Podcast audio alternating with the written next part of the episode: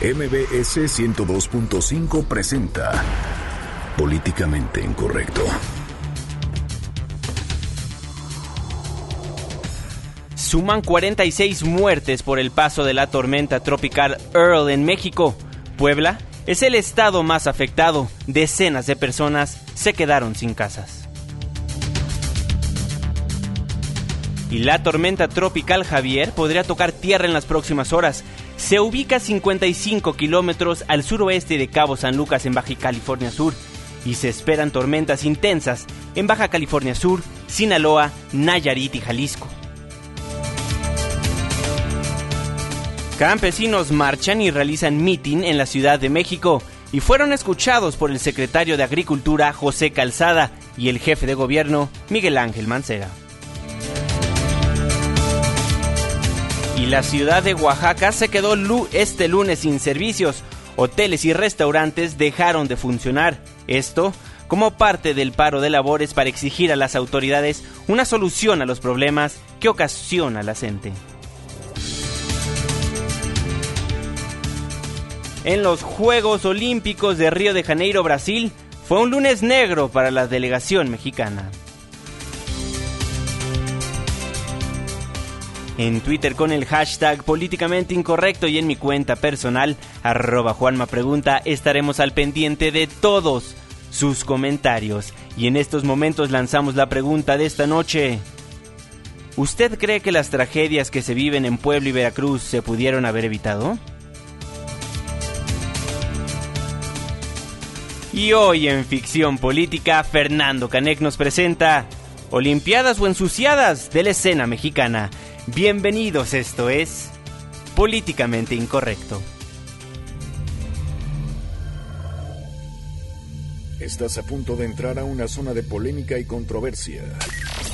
Una zona de discusiones álgidas y análisis mordaz.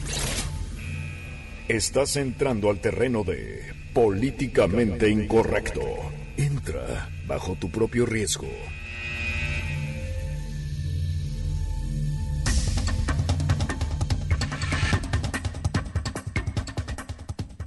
Muy buenas noches, 9 con 5 minutos. Le doy la más cordial bienvenida a este su espacio políticamente incorrecto, la mesa de análisis y de opinión de Noticias MBS. Yo soy Juan Manuel Jiménez y hoy 8 de agosto de 2016, inicio de semana, Irving Pineda.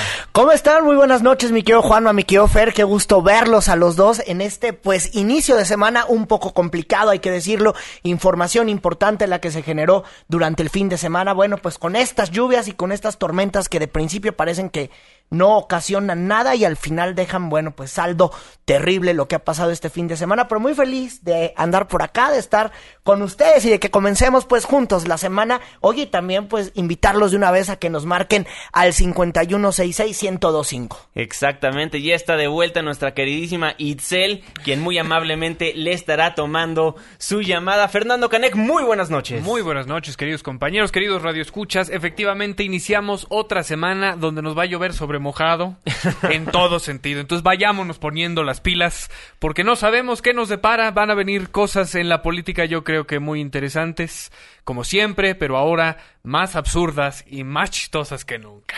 También vas a estar presentándonos olimpiadas o ensuciadas de la escena mexicana. Pues sí, es que ya no sabemos. Este es un gran circo, una gran comedia ya del absurdo.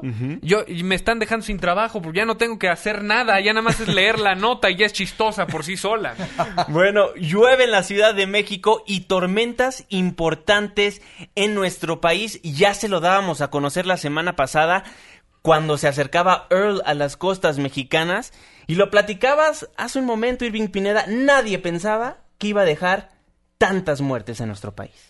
Sí, como lo califica ya el diario El País, es la tormenta que se haya, que hayamos tenido cuenta ya en la última década, la más mortífera, de acuerdo pues a lo que ha ocurrido este fin de semana. Y es que hay que decirlo, la verdad es que el sábado por la tarde, cuando algunos estaban pues felices viendo las Olimpiadas, unos más en plazas comerciales, en Puebla la verdad es que las cosas no estaban del todo bien. Y es que justo allá en el municipio de Huauchinango, Puebla, pues comenzó una lluvia, una lluvia que comenzó la tarde del sábado y que paró eh, prácticamente pues eh, la tarde, el mediodía, la tarde del domingo, lo cual ocasionó pues bueno, decenas de muertos, se desgajaron los cerros, las personas perdieron todo como habitualmente ocurre en este tipo de cosas y pues las preguntas que siempre uno tiene es ¿Dónde estaban las autoridades? ¿Qué es lo que estaban haciendo? ¿Por qué se permite que la gente viva en una lareda?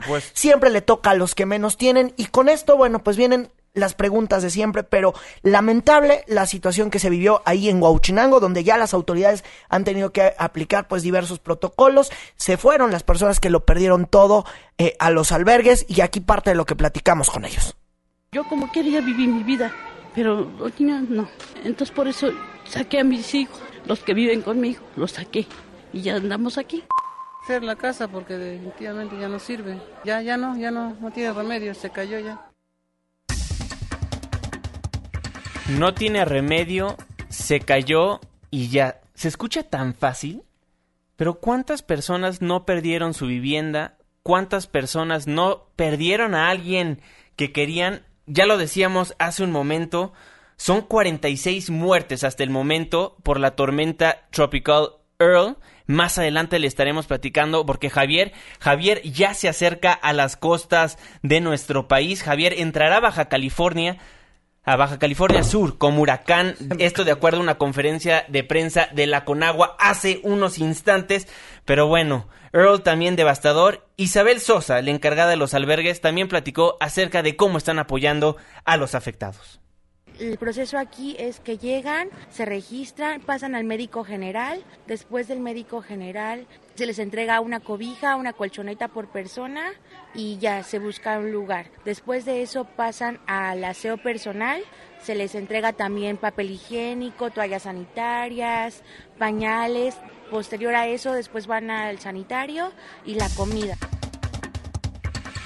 Bueno, ahí es el proceso de cómo están funcionando actualmente los albergues, pero quien también platicó del tema fue el gobernador de Puebla, Rafael Moreno Valle. Sí, el gobernador este Rafael Moreno Valle desde ayer se desplazó eh, a, esta, pues a la zona, eh, llamarle a la zona cero, donde, bueno, pues decenas de personas han muerto. Hay números, pues, eh, precisos, son ya 29 las personas que han sido identificadas, que murieron por los derrumbes provocados, y es que prácticamente pues fue una, luz de tierra lo que pasó, eh, para entender un poco, había decenas de casas, como siempre en estas montañas, se reblandece la tierra, no pues obviamente no hubo evacuación previa, porque si no, no hubiera ocurrido esto, y entonces se desgaja ahora sí que para entenderlo todo bien el cerro, y obviamente, bueno, pues la información hasta ayer comenzó a correr como pólvora, habló el gobernador Rafael Moreno Valle, quien garantizó que el abasto en los albergues está completo con eh, ya los envíos que ha hecho el gobierno federal y las reservas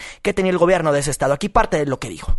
En este momento se está trasladando para allá el director general del DIF con un convoy de apoyos en términos alimentarios y con más cobijas. Sin embargo, me parece que con lo que está enviando el gobierno de la República, lo que nosotros tenemos en sitio, vamos a estar cubiertos para poderle dar una buena atención a las personas albergadas.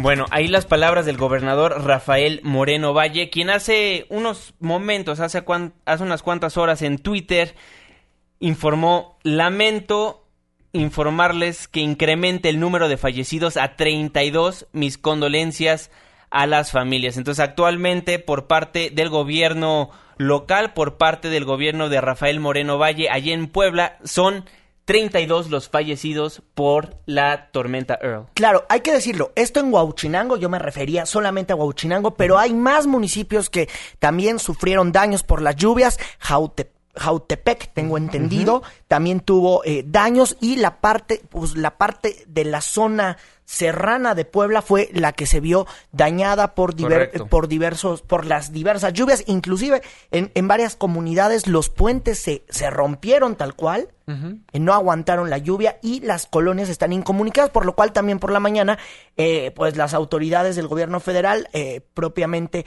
hablaban ya varios encargados de este tipo de asuntos que el número puede elevarse. O sea, lo que estamos hablando hoy hasta las nueve con doce de la noche son números preliminares de lo que pudiese estar ocurriendo en esta, en esta zona, ¿no? En esta zona de, de Puebla. Hay que decirlo, para las autoridades esto no, eh, esto no había pasado a mayores como desde 1999, hay que decirlo allá en esta, en esta zona serrana hubo una lluvia, igual decenas de muertos, igual como siempre, que vivían en el cerro, que no deberían de vivir, y hoy, después de 1999, pues se repite una historia peor, así lo dijo el gobernador de Puebla, Rafael Moreno Valle.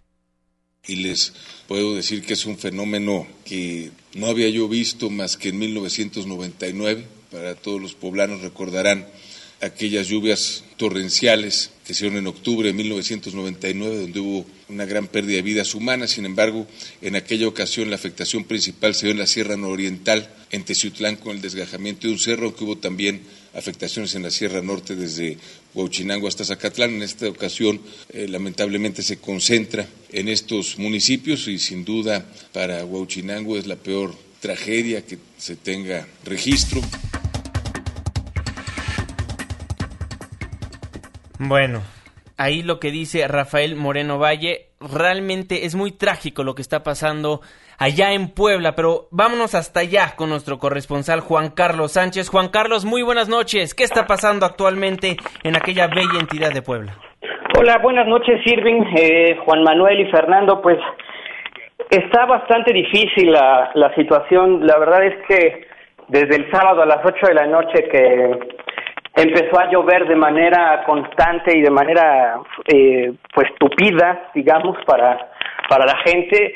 La desgracia no ha, no no ha acabado. Eh, hay muchas familias que han perdido a sus seres queridos a familiares.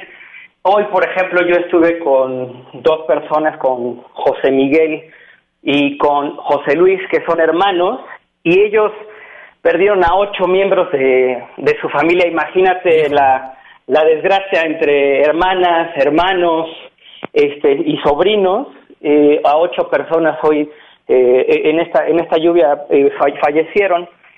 Además, con, un, con un grupo de compañeros fotógrafos de agencias y de otros medios nacionales, pues hicimos un recorrido por, por algunos velorios. La verdad es que es difícil poder, bueno, intentar siquiera entrevistar a algunas de las personas porque pues el drama, el, grito, la frustración, eh, la, tristeza es este, pues bastante, bastante grande porque eh, tienen 30 años de no ver una lluvia así, pese a que esa sierra norte de Puebla, donde normalmente pega todos los huracanes y todo, eh, ellos siempre dicen que pues no, normalmente pues un hilito, un chorrito es el que cae por esta zona, pero eh, Ahora pues les cayó la peor lluvia que ha caído en 30, bueno, en 17 años más bien, y en 30 años en la zona, ¿no? En, en Puebla en 1999 por la misma zona cayó algo y más o menos igual de severo, pero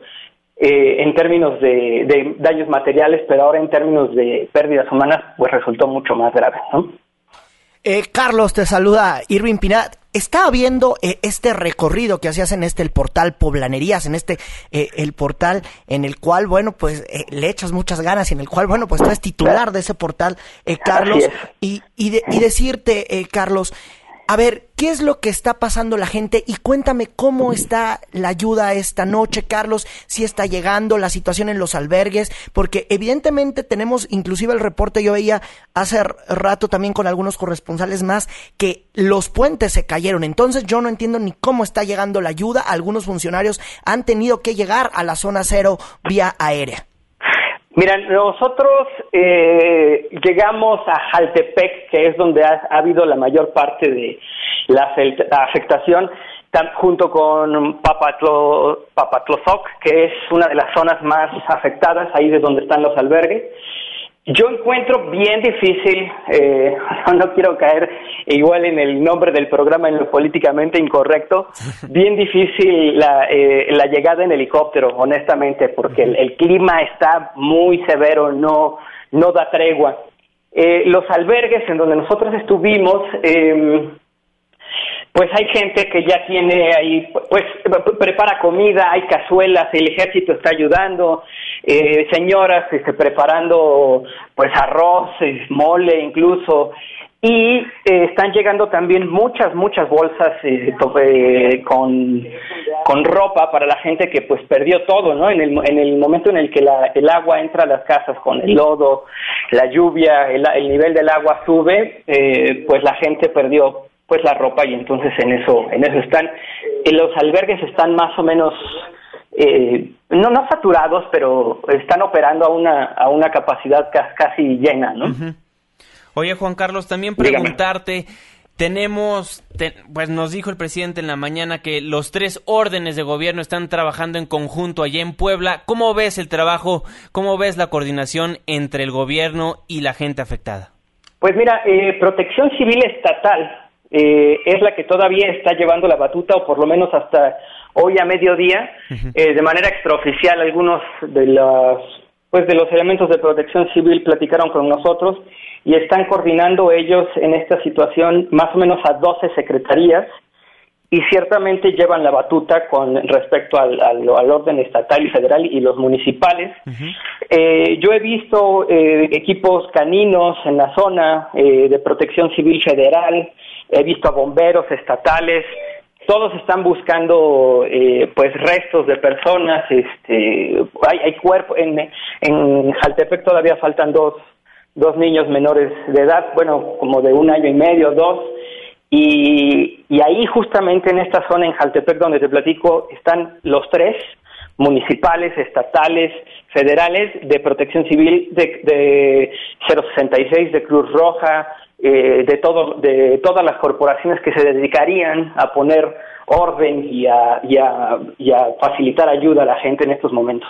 O sea, hay dos niños desaparecidos todavía esta noche en Jaltepec, eh, Carlos. Por lo menos, eh, sí, por lo menos en la a las 3 de la tarde que nos estábamos regresando, sí, y no ha habido reportes que digan que ya los hayan encontrado o que eh, y además sabes que la situación eh, respecto a la luz del lodo que está sobre Jaltepec está bastante difícil porque eh, bueno, por ejemplo, uno camina eh, por la zona y tienes que tener mucho cuidado para no hundirte, tienes que fijarte dónde puede ser una piedra y a veces parece piedra y no lo es y se hunde hasta las rodillas la pierna y hay que seguir y hay que batallar para no seguirse hundiendo y los perros rescatistas eh, también corren con la misma suerte y esos y esos obviamente son más livianos, ¿no? y incluso yo, yo veía como los perros rascaban en alguna parte, estaban oliendo, se quedaban ahí un minuto o dos y otra vez se iban hacia otro lado. Los rescatistas, mientras se quedaban a excavar en esa zona donde el, el, perro había olfateado, Qué bárbaro. Y, eh, y volvían a llamar al, al, al perro para que siguiera oliendo y el perro como que volvía a oler pero perdía interés y se iba a otra zona. Y lo, lo más, lo más este, terrible, digamos, es que uno de los rescatistas me explicaba, es que mira, por la fuerza, por las rocas y por el alud, lo más probable es que lo que estén oliendo sean partes de cuerpo. Entonces, eh, pues los perros no saben bien por dónde estar buscando porque pueden estar oliendo una, una extremidad en un lado, pueden estar oliendo otra parte del cuerpo en otro, y por eso no logran como conjuntar la pues pues la zona en donde deben de, excavar, ¿no? Para poder hacer el rescate. Bueno, Juan Carlos Sánchez, muchísimas gracias por estar en Políticamente Incorrecto. Recuérdale a la audiencia cómo te encuentra en Twitter. Es arroba Carlos Press con doble S al final. Juan Carlos, muchísimas gracias por estar en este espacio. Muchas gracias a ustedes, que estén muy bien, buenas noches. Muy buenas noches. Bueno. Lamentable lo que nos cuenta Juan Carlos. Vamos a enlazarnos directamente con la secretaria de Desarrollo Agrario, Territorial y Urbano del Gobierno de la República, la secretaria de Sedatu, Rosario Robles. Secretaria, muy buenas noches, ¿cómo está? Muy bien, muy buenas noches, muchas gracias a sus órdenes. Secretaria, actualmente dónde se encuentra y cuáles son las instrucciones que le giró el presidente Enrique Peña Nieto. Bueno, vamos llegando a la Ciudad de México después de habernos desplazado a Puebla, estuvimos en el municipio de Huachinango, que es el más afectado dentro de pues los 29 que están ahorita solicitando ser eh, declarados o estar dentro de una declaratoria de desastre. Eh, estuvimos particularmente en la comunidad de Jaltepec, donde murieron eh, varias personas porque se desgajó una parte del cerro y otra vez eh, volvió a, pues a destruir no solo las viviendas sino prácticamente sepultar y llevarse con el caudal del agua eh, varias de las viviendas que ahí estaban y también pues algunas personas que no habían logrado salir a tiempo de sus viviendas estuvimos en la cabecera municipal también en donde eh, varias viviendas desaparecieron y digo literalmente desaparecieron porque es puro lodo lo que hay ahí y eh, tomando medidas eh, dadas las instrucciones que teníamos del presidente Peña de eh, pues eh, ver checar eh, con la Secretaría de Comunicaciones y Transportes la apertura de caminos. Hay comunidades que todavía están están este están incomunicadas eh, viendo el tema del agua porque hay comunidades que no tienen agua y llegarán ya o estarán llegando ahorita eh, a plantas potabilizadoras de agua potable. Eh, también vimos el asunto de la energía eléctrica, ya desde ayer el gobernador, que ha estado ahí muy pendiente todo el tiempo, lo había reportado y en 24 horas máximo quedará ya resuelto. Y así cada uno de los temas que nos planteó la gente, que nos plantearon pues este las víctimas de quienes murieron, los deudos de quienes murieron, eh, la gente que está en los albergues. Y por supuesto pues siempre esta situación de, de, de incertidumbre, de desesperación, de haberlo perdido todo, pero como yo le decía a la gente, ahorita estamos en una situación de emergencia, lo importante es preservar las vidas, resguardarlas en los albergues y ya una vez que pase esta situación, eh, entraremos a la fase de reconstrucción. Ya están las brigadas levantando los censos de casas perdidas, de casas dañadas, de caminos dañados, para que rápidamente eh, a través del FONDEN tanto el gobierno estatal como el gobierno de la República podamos entrar a este proceso de reconstrucción. Rosario, te saluda Irving Pineda. A ver, eh, vamos a entender un poco de lo que está pasando en Puebla. A ver, todas estas personas que vivían o que tenían asentadas sus casas en estos cerros y que tal cual se vinieron abajo, ¿qué va a pasar? Ahorita estamos, en, est estoy entendiendo bien, están en los albergues, pero Rosario, ¿qué va a pasar? ¿Van a ser reubicados? ¿Va a haber apoyos federales para que estas casas se puedan edificar en zonas más seguras, porque pues evidentemente no estaban en una zona segura. En algunos casos sí estaban en zonas seguras, en otras no. Uh -huh. En algunos casos, estoy hablando de esta comunidad de Jaltepec que tiene más de 350 años, estaban en una zona segura y jamás ellos han, han registrado, y eh, desde los viejitos hasta los más jóvenes, una situación de esta naturaleza. El cerro se desgajó y bueno, es algo eh, poco previsible que eh, pudiera pasar. Y su, el lugar en el que estaban pues no era una zona de riesgo. A diferencia por ejemplo de la cabecera municipal de Huachinango que donde las casas desaparecieron literalmente estaban en una zona de riesgo en una zona donde no se debió de haber construido una vivienda. Entonces son dos circunstancias diferentes.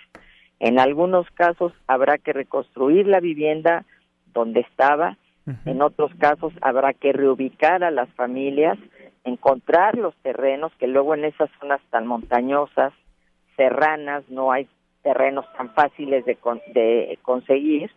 Eh, y una vez que este proceso se dé, se empieza la reconstrucción. Para eso están los recursos del Fonden. El Fonden aporta la mitad de los recursos y el gobierno estatal aporta la otra mitad de todos los daños que se que se haga el recuento en un plazo determinado. Ahorita la verdad que la emergencia es que la gente coma, que la gente eh, no tenga frío, que la gente tenga ropa, que la gente eh, entierre a sus a sus eh, a las personas que fallecieron, que tengan todo el apoyo para ello, que la gente esté resguardada y no regrese a los lugares donde ahorita hay riesgo, porque puedo decir que sigue lloviendo, estaba completo, yo estaba ahí completamente cerrado, no hay man, ahí hay todavía una situación de emergencia donde la gente no debe de ninguna manera regresar a sus viviendas en caso de que todavía estas viviendas estén en pie. Ya después entraremos a este recuento de daños, al cálculo que ahorita no podemos hacer, porque hay, insisto, comunidades a las que no hemos logrado entrar en otros municipios de Puebla, porque los de, pongo el caso de Tlaola, que los dos puentes que llegan a ese municipio están eh, caídos. Entonces, bueno, todo este es un proceso que no se puede dar de la noche a la mañana, que lleva algunos días y que en eso estamos trabajando el gobernador de manera muy puntual y también pues el gobierno del presidente Peña desde ayer con todas las brigadas y hoy pues con mi presencia para decirle a la gente que cuentan con el presidente, que ahí estamos y que él está muy al pendiente. Secretaria Rosario Robles, ¿piensan después de que ya todo esté más calmado regular este tipo de asentamientos? Bueno, es un problema nacional y es una situación de décadas. Eh, regular estos estos asentamientos, pues en algunos casos no se puede regular, sea, se tienen que reubicar y son materia de las presidencias municipales, son parte de un, el trabajo que tiene que hacer una presidencia municipal, eh, tener sus atlas de riesgo, definir las áreas donde hay riesgo y donde no debe haber ningún tipo de construcción, ya no dar permisos. Yo hoy les decía en Huachinango, pues a lo mejor resolver el problema de Huachinango viendo cómo estaba construido sobre los cerros, pues difícilmente se puede, implica una gran cantidad de dinero y no se puede resolver tan fácilmente, pero lo que sí se puede hacer es ya impedir que se siga construyendo. Y son decisiones que tienen que tomar los presidentes municipales porque son sus facultades y son los únicos que tienen esas atribuciones. Rosario. Por eso es que hemos insistido en que tiene que haber un ordenamiento territorial que tiene que haber una ley que le dé a la federación dientes para poder actuar en este sentido. Rosario, antes de despedirnos, en esta situación, ¿dónde están los peores daños? ¿En Tlaola, en Jaltepec, tú que hiciste este recorrido, o en Huauchinango? Bueno, Jaltepec es municipio de Huauchinango. Que, ahí es una localidad, ¿verdad? Es una comunidad. Yo quiero decir además la solidaridad enorme de la propia gente. ¿eh? Eh, están ellos ahorita en un albergue, en una comunidad que está muy cerca de, de ahí, a unos 10 minutos, y la gente en la escuela los está resguardando. Eh, y, y lo que más me sorprendió es que hay gente que se está yendo con sus familiares y dicen, bueno, yo para qué voy a ir a quitar un pan al albergue de otro que lo necesita si tengo un familiar que me está ayudando. Gente muy humilde que evidentemente este pues estamos hablando de esta gran solidaridad que hay en el pueblo mexicano. Ya se organizaron, ya tienen sus comités, ya piden unos por otros. Y creo que esto habla, pues siempre de, como yo les decía, a lo mejor el gobierno ahorita no puede llegar a todos lados, pero si ellos están unidos y trabajando, eso nos va a permitir a nosotros hacer un mejor trabajo. De acuerdo. Secretaria Rosario Robles, muchísimas gracias por tomarnos la comunicación. Muy buena noche. Muy buenas noches, gracias a ustedes. Seguimos en contacto. Por supuesto, muchísimas gracias. Gracias. Bueno, ahí la secretaria Rosario Robles nos gana el tiempo, tenemos que hacer un breve corte comercial, pero no se vaya, al regresar le platicamos cómo Javier, Javier, la tormenta Javier, está a punto de tocar las costas de Cabo San Lucas. Una pausa, ya volvemos. Ponemos nuestro plantón en el zócalo y regresamos a Políticamente Incorrecto. Porque tu opinión es importante, llámanos al 5166-1025. Continuamos. 9 con 32 minutos, estamos de vuelta en Políticamente Incorrecto a través del 102.5 de su frecuencia modulada. Muchísimas gracias por ser parte de esta conversación. Nos encuentra en Twitter como arroba Juanma Pregunta. Arroba Irving Pineda. Arroba Fernando Canec. O márquenos al 5166-1025. Bueno, el bloque anterior le platicamos acerca de lo que pasa, lo que pasó en el estado de Puebla, lo que está en desarrollo en el estado de Puebla, pero también hubo muchas afectaciones en el estado de Veracruz. Sí, ahí también la, pues bueno, la, la, tormenta pegó el sábado, lo mismo, las lluvias y bueno, diversos municipios sufrieron daños. La información que tenemos eh, es de 12 muertos hasta el momento, aunque hace uno, bueno, hasta el momento, y ya en información que nos llega de última hora, bueno, se está hablando ya de uno más. Con ello ya sumarían 13 los muertos allá y habló Yolanda Gutiérrez eh, del gobierno de Javier Duarte. Ella es la encargada, pues, de protección civil de, de ese estado. Tres en Tequila por derrumbe, tres en Coscomatepec por derrumbe, cuatro en Guayacocotla por derrumbe, un señor más en La Perla, eh, que se lo llevó, se llevó el río a su casa y él estaba adentro, y uno más, señor de un taxi, o al menos iba en un taxi, no sé quién es dueño o chofer del taxi, al pasar eh, un vado que lo lleva el río. Tenemos 18 comunidades incomunicadas, casi todas ellas eh, por la rotura de puentes. Bueno, hasta el momento 13 muertos, 13 muertos en aquella entidad de Veracruz. Sí. Y miles, miles de casas que lamentablemente también fueron afectadas. También lo menciona Yolanda Gutiérrez, la encargada de protección civil en Veracruz. Tenemos 48 municipios afectados hasta ahorita. 6.300 viviendas afectadas, 32.479 personas afectadas, 38 deslaves, 55 vías de comunicación afectadas, 13 puentes. Hasta ahorita tenemos 13 albergues activados. Y los municipios donde todavía esta noche pues continúan las labores de rescate es en Guayacotla, Tequila y Cosm Coscomatepec y La Perla, así como Medellín de Bravo. Lamentable también la situación que se está viviendo ahí. Sobre este asunto, el presidente Enrique Peña Nieto también habló, lo hizo desde la Ciudad de México, Juan Mafer. Así es, el presidente Enrique Peña Nieto muy temprano pues habló y las condolencias, por supuesto, a las familias que lamentablemente perdieron sus casas y por supuesto que a un ser querido. Escuchemos cómo lo dijo el presidente de la República. Quisiera en primer lugar expresar desde aquí mi mayor solidaridad para con las familias que lamentablemente perdieran a un ser querido, porque ha habido decesos en distintas entidades federativas a partir de estas intensas lluvias que se han registrado en diferentes partes de la geografía nacional.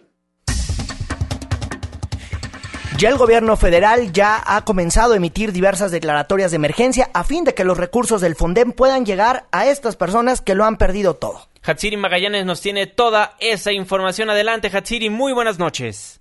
Gracias, Juan Manuel. Derivado de las afectaciones por las fuertes lluvias en algunas entidades del país, la Secretaría de Gobernación declaró zona de emergencia para los municipios de Huauchinango, Tlaola y Jicotepec del estado de Puebla por la presencia de lluvia severa ocurrida los días 5 y 6 de agosto, cuyo saldo al momento pues es decenas de personas que han fallecido por deslaves. De igual forma declara emergencia para Tepic del estado de Nayarit por inundación fluvial ocurrida entre el 21 y 22 de julio. Por otra parte, también declaró emergencia en Otón Blanco, Bacalar y José María Morelos de Quintana Roo, esto por la presencia de lluvia severa ocurrida entre el 2 y el 5 de agosto y bueno, finalmente para Chiapas es para los municipios de Palenque y Tecpatán por la presencia de lluvia severa ocurrida entre el 3 y el 5 de agosto. Con esta acción, la dependencia va a activar los recursos del Fondo para la Atención de Emergencias, el FONDEN, y señala que a partir de las declaratorias que fueron solicitadas por los gobiernos estatales, las autoridades van a contar con recursos para atender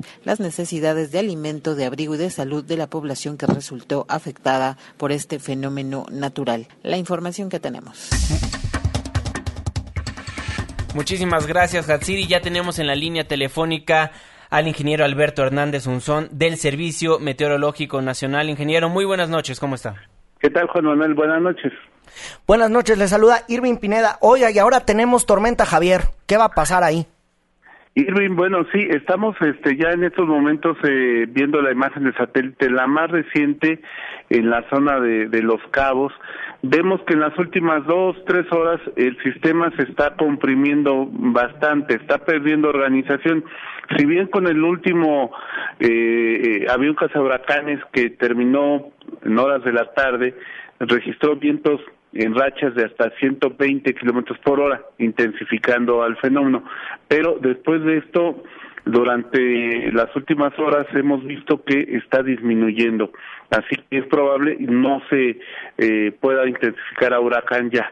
Eh, lo que sí va a generar lluvias eh, importantes para esta noche en el área de los cabos, sobre todo Cabo San Lucas, Todos Santos, la zona de Bahía Magdalena, también se esperan lluvias a lo largo de la, la zona del, del Golfo de California, en poblaciones como La Paz, Loreto, Mulegé, Santo, Santa Rosalía, y la trayectoria de, de la tormenta tropical Javier es a lo largo de la costa oeste de Baja California Sur, es decir, va a estar transitando por Cabo San Lucas, con dirección a Bahía Magdalena y después sale nuevamente hacia este el Pacífico y volvería a entrar a tierra, tal vez ya como depresión tropical en la zona de Punta Abreojos allá en la porción central de la península.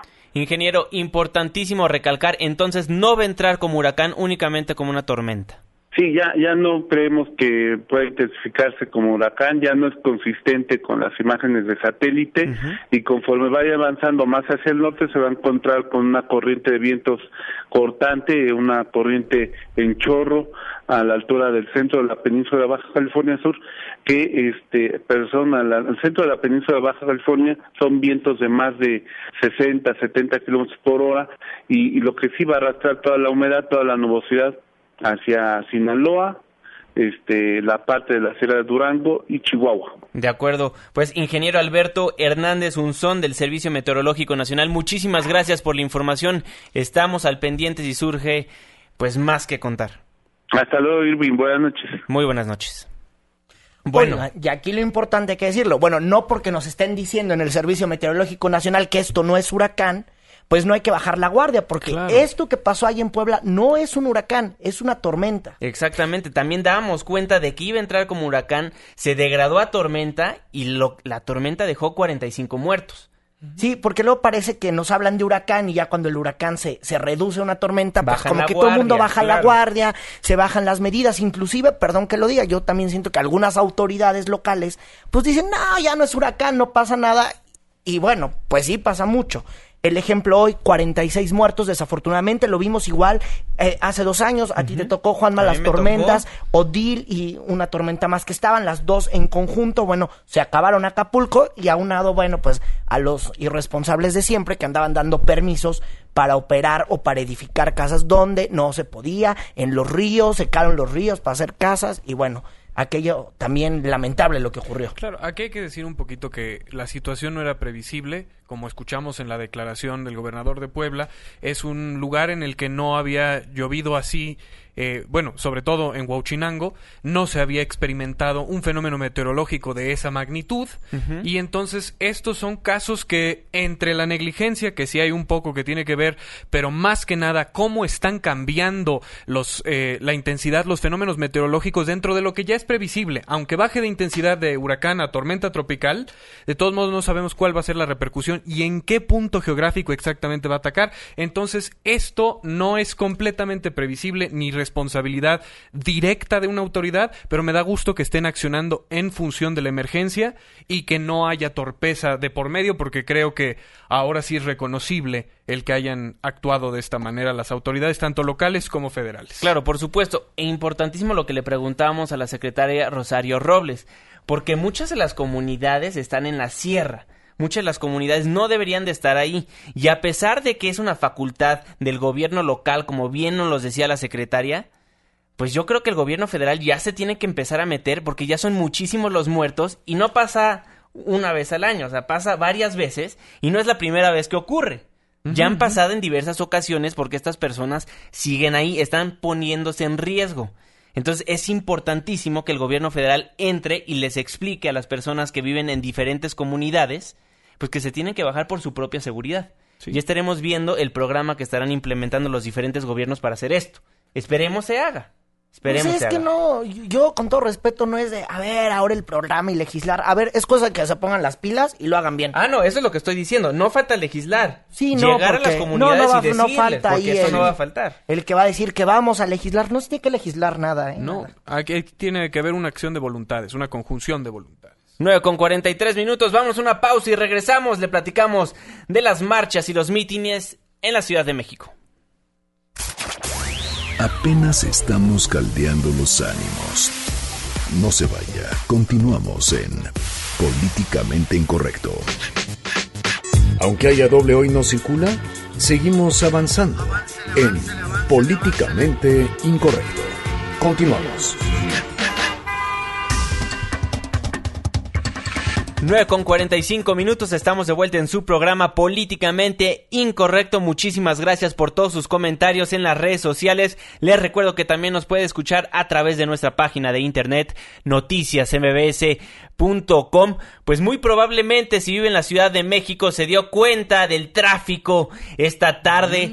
Debido a los campesinos, sí, Fer, hubo mucho No, tráfico. Pero, pero ¿cuándo? En esta ciudad y sobre todo con este tipo de marchas, ¿cómo va a haber tráfico? Pues fíjate que los campesinos del Frente Auténtico del Campo, integrado por la Unión Nacional de Trabajadores Agrícolas, la Central Independiente de Organizaciones Agrícolas y Campesinas, la Coalición de Organizaciones Democráticas Urbanas y Campesinas y el Movimiento Social por la Tierra, pues se fueron a Bucareli, se fueron a Bucareli y al respecto pues exigían muchas cosas, entre ellos un pacto social. Álvaro López, uno de los dirigentes, lo explicó de esta manera.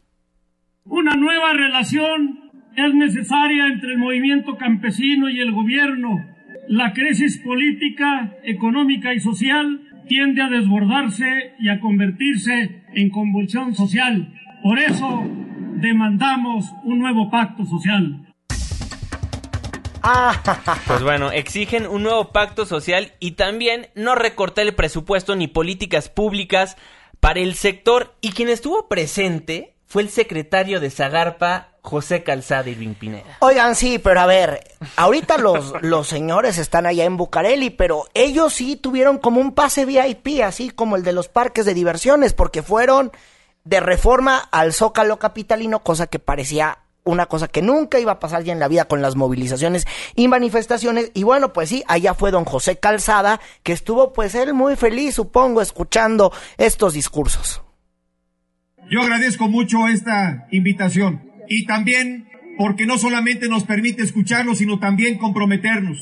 Sabemos perfectamente bien que el origen de tantas demandas y de tantos mensajes a lo largo y ancho del país tiene que ver con cuidar y apoyar más a los pequeños productores. Tiene que ver también con ayudar a las mujeres productoras, a los jóvenes productores para que se arraiguen al campo mexicano. Ese es el compromiso que un servidor hace con ustedes. Yo estoy plenamente convencido que tenemos una deuda histórica con el campo de México. Y bueno, pero llevaron a un invitado de lujo, un invitado especial, Fer. Hubo un super invitado porque por eso pudieron usar el Zócalo Capitalino, pareciera. Por eso el pase VIP. Sí, tuvieron el pase VIP los campesinos. Y yo no sé si iba a acompañar o qué iba a hacer ahí el jefe de gobierno capitalino Miguel Ángel Mancera porque yo no sé si se fue a colgar a la fiesta de los campesinos porque era su Zócalo o porque pues él ya anda abiertamente en plena campaña. Vamos a escuchar eh, pues la intervención de Mancera ahí con los campesinos, se dio su baño de pueblo. Solamente se requiere eso, diálogo, y creo firmemente que con el diálogo se puede solucionar absolutamente todo. Hoy vamos a seguir trabajando con el campo.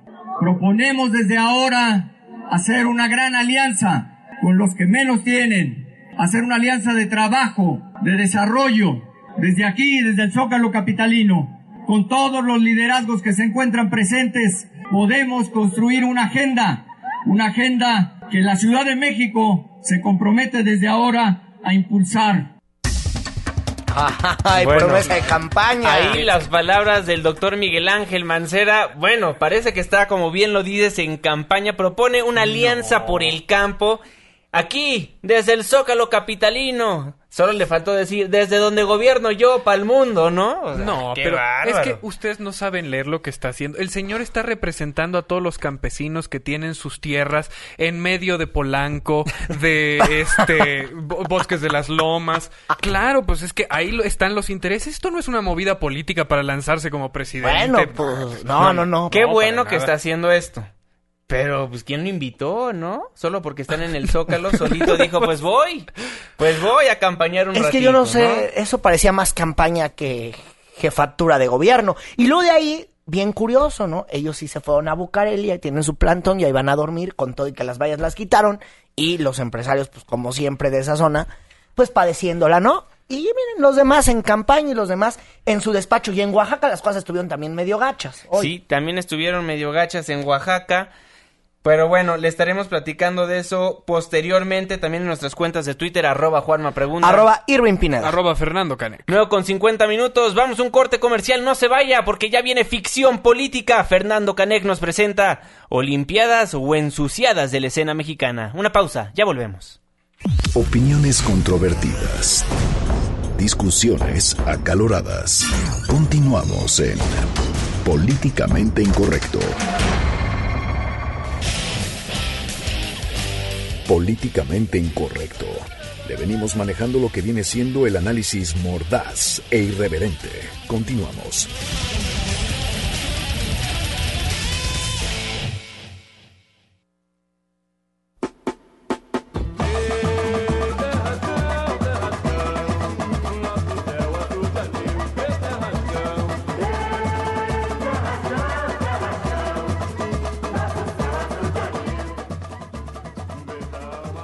Bueno, hoy es día de ficción política. Fernando Canek nos presentará las Olimpiadas o ensuciadas de la escena mexicana.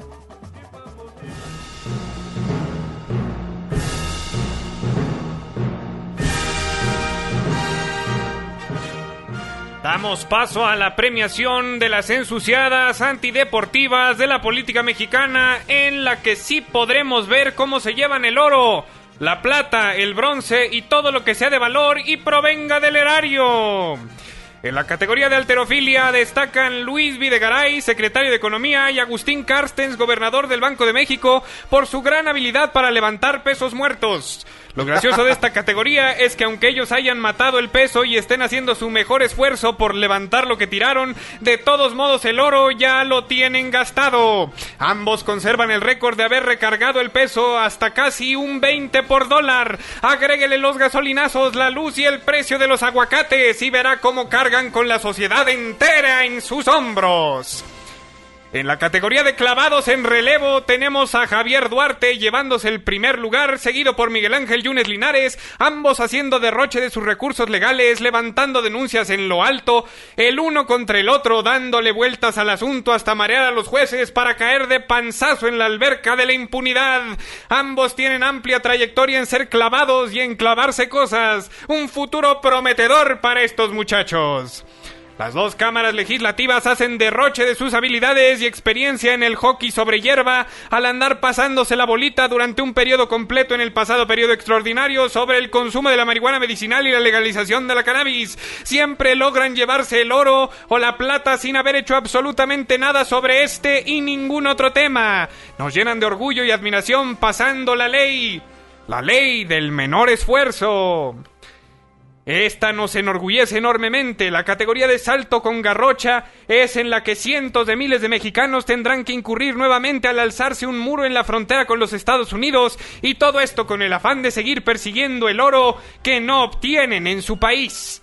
En ciclismo tenemos a los mejores ciclistas de recursos y lavado de dinero yendo desde los cárteles de droga, el crimen organizado y la clase política corrupta que mueve cientos de millones de pesos sin que nadie se dé cuenta. Y finalmente, también para el pueblo mexicano tenemos el primer lugar en gimnasia de resistencia, no solo por la epidemia de sobrepeso, sino por estar aguantando a la clase política durante tantos años y todavía seguir tratando de construir un mejor país. Y así concluye esta ceremonia de premiación. Esperemos tener un mejor país en los siguientes cuatro años para celebrar las próximas ensuciadas antideportivas.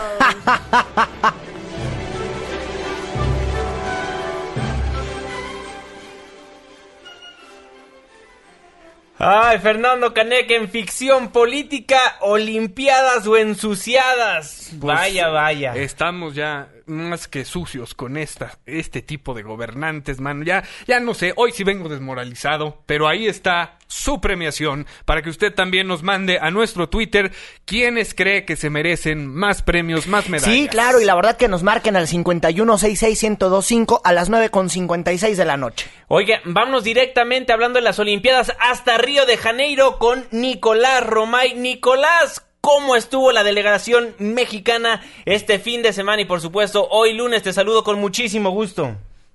¿Cómo estás, Juanma? Me da gusto saludarte de igual manera. Pues la verdad es que fue un fin de semana complicado para la delegación mexicana porque al día de hoy pues todavía no cae ni una sola medalla y ya hubo oportunidad de entrada. Había muchas esperanzas en lo que pudiera ser el tiro con arco, tanto por equipos en la rama femenil como en individual. Y Aida Román no pudo darle una alegría a la gente de México y se va sin medalla. Y el día de hoy, el día de hoy también había esperanza de que se pudieran hacer las cosas enclavados, sincronizados con el pollo y con el duba, con Germán Sánchez y con Iván Iván, García. que nos han dado muchísimas alegrías en el deporte olímpico. Bueno, pues hoy se quedan en quinto lugar y se quedan muy, pero muy lejos del podio. Y por el otro lado, en el boxeo, Joselito Velázquez tampoco tiene una buena actuación y cae eliminado. Así que al día de hoy todavía no tenemos ninguna, ninguna medalla, Juanma, pero te platico que en estos momentos estoy en el aeropuerto de Brasilia porque estamos esperando a los dos futbolistas mexicanos, al Dedos López y al Güero Fierro, que van a ser los sustitutos después de que Oribe Peralta y Pizarro hayan sido dados de baja por lesión de estos Juegos Olímpicos. Así que estamos aquí en el aeropuerto esperando a los dos futbolistas mexicanos que pueden eh, llegar ya el día de hoy para entrenar mañana y jugar el miércoles contra Corea en partido en donde la selección de México se juega la vida aquí en los Juegos Olímpicos de Río. Pues esperemos nos vaya bien, Nico. Muchísimas gracias por entrar al programa. Te deseo que la pases excelentemente bien. No, hombre, gracias a ustedes. Un fuerte abrazo hasta México. Buenas noches, Nicolás. Buenas noches, saludos. Bueno, ahí Nicolás Romay desde Brasilia nos dijo, ¿verdad? Está en Brasil. Está en Brasil esperando ahí a los dos futbolistas y el que seguramente ni está preocupado por las medallas es don Alfredo Castillo, el titular de la CONADE, porque vimos hace rato unas imágenes donde él anda en Río de Janeiro, Brasil, pues disfrutando a la novia, ¿no? Es que para es el Básicamente. presupuesto, para, pero para los deportistas. Entonces, la verdad es que seguramente si mañana no hay ninguna medalla, comenzará la presión ya mañana en torno a estas medallas que pues nada más no caen en las Olimpiadas. Digo, tampoco no es una cosa de suerte, ¿no? Pero la samba, ¿quién se la quita? A ver, a ver. No, imagínate la... sa- No, bueno, hubieras visto el, el video, Fer, ahorita te lo vamos a fascinado, pasar. Pues eliminan a mexicanas en esgrima, Iván García y Germán Sánchez en los clavados, pues les fue bastante mal. Aida Román eliminada de, de tiro con arco. Pues bueno, esperemos y lleguen las medallas para la delegación mexicana aquí en Políticamente Incorrecto. Estaremos muy al pendiente de lo que vaya a pasar allá en los Juegos Olímpicos de Río de Janeiro 2016. 9 con 59 minutos. Muy buenas noches, Irving Pineda. Adiós a todos. Fernando Canek, muy buenas noches. Nos vemos mañana, descansen, auf Wiedersehen. A nombre de todos los que formamos Políticamente Incorrecto, se despide de ustedes su servidor y amigo Juan Manuel Jiménez. Muy buenas noches. Se apagan las luces. Se cierran las compuertas.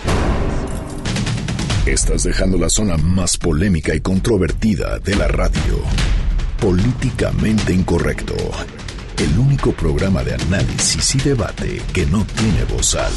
Te esperamos mañana de 9 a 10 de la noche por Noticias MBS 102.5.